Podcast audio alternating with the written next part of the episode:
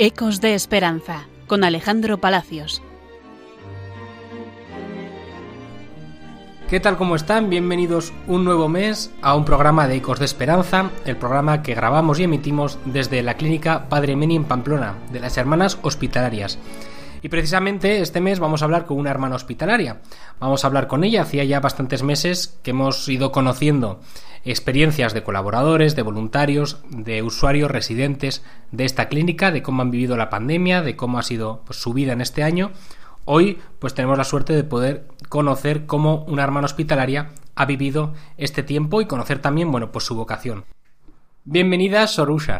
Muchas gracias, encantada de estar aquí.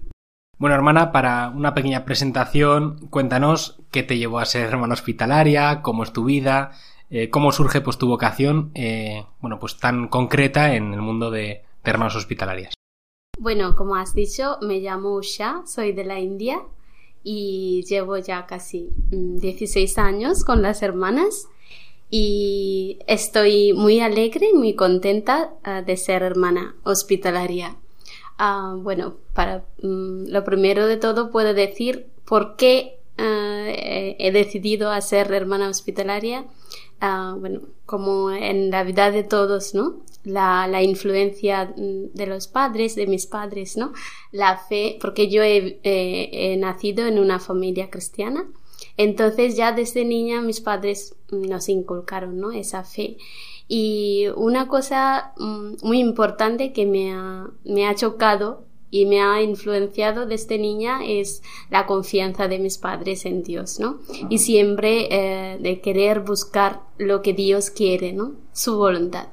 Entonces, para mí, el, el ser o el querer ser um, religiosa o consagrarme era un poquito eh, esa fe, ¿no? Esa fe que he visto en la vida de mis padres y también lo que eh, he tenido la suerte de practicar en mi parroquia. Y me gustaba mucho eh, escuchar esas partes de Evangelio, ¿no? Donde Jesús pasa tiempo con los enfermos, les cura. Entonces, esa acción, esa acción concreta, ¿no? De sanar a los enfermos, a los que no tienen a, a nadie, ¿no? Es lo que como que me ha cogido el corazón. Y, siempre he tenido ese deseo de, ser como Jesús, ¿no? De hacer esas acciones o de ayudar a personas que necesitan mi ayuda. Entonces eso son como, yo creo que son semillas, ¿no? De esa vocación que Dios ya tenía preparado para mí. Y desde esta vocación, desde este, bueno, pues desde, desde tu propia vida como hermana hospitalaria, ¿cómo has vivido este tiempo de pandemia? En esta pandemia yo lo he vivido como también un tiempo de reflexión ¿no? que Dios nos ha dado, de, de, ver ah, hasta dónde podemos llegar. Y es como una parada, puedo, decir, ¿no? Que Dios nos ha dado esa oportunidad de pensar también y de suscitar o ah, de, de, hacer nacer de nuestros corazones, de sacar esas virtudes, ¿no? La, solidaridad, el, deseo de ayudar a los demás y de saber que no vivimos solos, somos una familia, ¿no? Entonces, yo lo he vivido así el servicio de, de tantas personas que han, han, salido ¿no? para ayudar a los demás.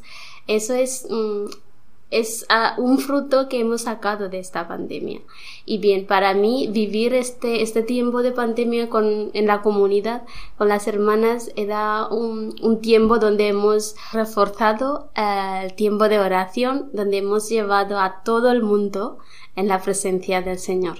Y desde este carisma, desde el carisma de la hospitalidad, de la atención eh, al enfermo, en este caso el enfermo psiquiátrico, pero en concreto este carisma, el de la hospitalidad, ¿Qué puede aportarnos al mundo de hoy?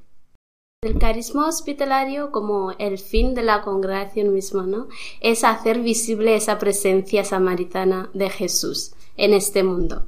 Entonces, a través del carisma, Dios nos mm, envía como mensajeras, ¿no? O como a toda la familia hospitalaria como mensajeros para decir que la dignidad de persona siempre está, ¿no? Aunque esa persona mm, sufra alguna enfermedad o la enfermedad mental que en muchos sitios, como también en mi país, ¿no? Que sigue siendo como un estigma y mm, de decir que eh, esas personas puedan vivir ah, su vida, ¿no? Con, esa dignidad a pesar de su enfermedad. Entonces, a través de nuestros eh, servicios, eso es lo que, ese es el fin que tenemos. Pues muchas gracias, Sorusha, hermana hospitalaria, por tu tiempo, por explicarnos pues, tu vocación, tu carisma. Y nos despedimos mandando un fuerte saludo a los oyentes de Radio María. Un saludo a todos los oyentes de Radio María.